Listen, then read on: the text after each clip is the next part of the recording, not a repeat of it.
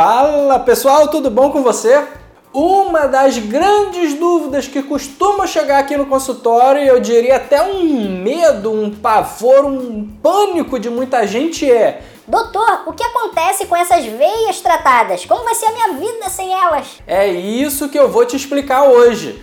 Opa, eu sou o Dr. Felipe Damasceno, cirurgião vascular especialista no tratamento de varizes. Você que acompanha aqui o canal já entendeu que as varizes são veias doentes que têm dificuldade em carregar o sangue adequadamente na direção do coração. Já entendeu também vários dos tratamentos que a gente tem disponível para resolver esse problema. Mas agora chegou a vez de entender.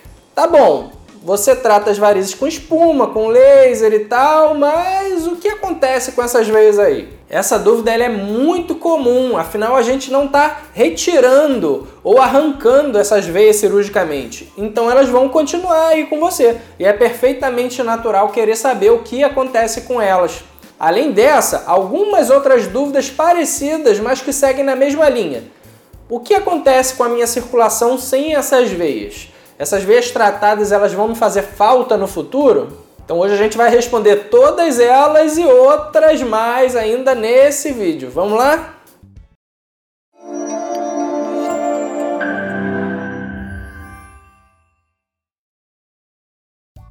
Se você já se fez alguma dessas perguntas alguma vez na sua vida, já deixa um joinha e se inscreve, porque leitura de pensamento é coisa nova aqui nesse canal, combinado?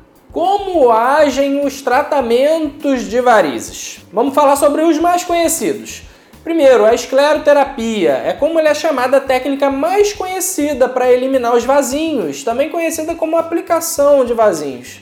O tratamento ele consiste na injeção de líquidos esclerosantes que geram uma reação controlada no interior da veia, que vai levar ao seu fechamento.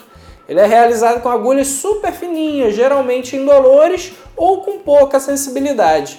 Caso você queira saber um pouquinho mais sobre esse tratamento, eu vou deixar ele aqui em cima para você conferir. O laser transdérmico, ele tem esse nome porque ele é feito através da pele, sem a necessidade de agulhas. Ele age em pequenos vasos e nas suas nutridoras. Porém, diferente da escleroterapia, que é um meio medicamentoso, o laser ele age através da temperatura. A luz de energia emitida pelo aparelho de laser vai gerar uma reação na parede do vaso sem agredir outras estruturas em volta, que vai combinar com o fechamento ou secagem desse vaso. Também tem vídeo com tudo sobre o tratamento com laser, confere aqui em cima também. Já a espuma é um medicamento líquido que, ao misturarmos com ar, formam-se microbolhas e aumentam de volume, ganhando uma consistência espumosa. Por isso o tratamento tem esse nome.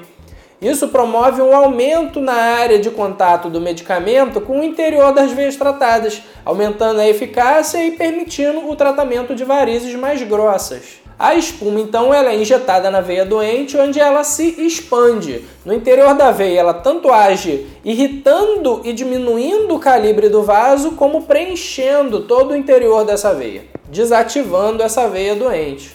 E adivinha, também tem vídeo falando sobre o tratamento de espuma que você confere aonde? Aqui em cima. E o que, que acontece com essas veias tratadas? Seja a escleroterapia, espuma, laser, etc., independente do método utilizado, o efeito que todo tratamento visa produzir é gerar uma irritação na parede dos vasos doentes que é suficiente para retrair a veia e fazer as suas paredes colabarem, ou seja, as suas paredes vão se encontrar e a irritação vai fazer elas aderirem umas às outras. Após alguns bons dias, vai ocorrer a fibrose dessa veia, ou seja, ela cicatriza fechada e o sangue deixa de ter passagem por essa veia. Percebeu uma coisa interessante? Eu disse alguns bons dias.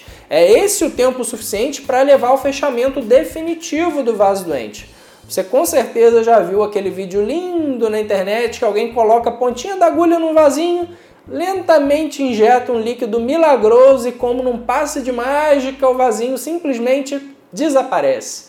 Esse fenômeno, infelizmente, não existe. O que nós observamos nos vasos não é o vaso em si, e sim o sangue no seu interior. Se a gente injetar dentro dele qualquer coisa, seja água mineral, por exemplo, vai produzir o mesmo efeito. Isso porque a água vai lavar o sangue dentro daquele vaso e plum, você deixa de enxergar. Após alguns segundos, o sangue volta a percorrer o vaso e você volta a enxergar. Realmente alguma coisa muda nesses casos. Agora que ele reapareceu, possivelmente você vai ver o vaso mais irritado e mais vermelho. É esse efeito que os medicamentos usados produzem. Ele gera uma reação controlada no interior da veia que posteriormente vai levar ao seu fechamento. Tem um vídeo bem legal aqui no canal que eu explico essa e algumas outras mentiras que te contam sobre varizes e como se proteger delas.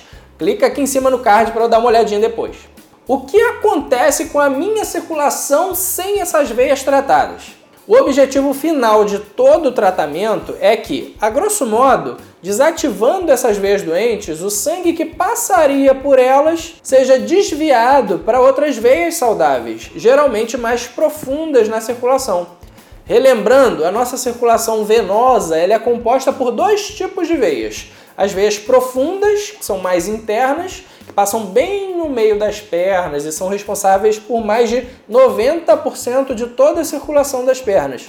E as veias superficiais, que incluem as safenas e as varizes. Elas estão mais próximas da pele e são responsáveis por menos de 10% da circulação. A nossa intenção ao fazer um tratamento e fechar uma veia é, de forma bem didática, que o sangue chegue na frente da veia e perceba: bom, por aqui está fechado. Então ele olhe para os lados e não veja caminho, então ele decida mergulhar e passar pela circulação profunda, mais interna. Como essa circulação profunda já é encarregada de quase toda, mais de 90% da circulação, essa carga a mais não vai fazer nenhuma diferença para ela.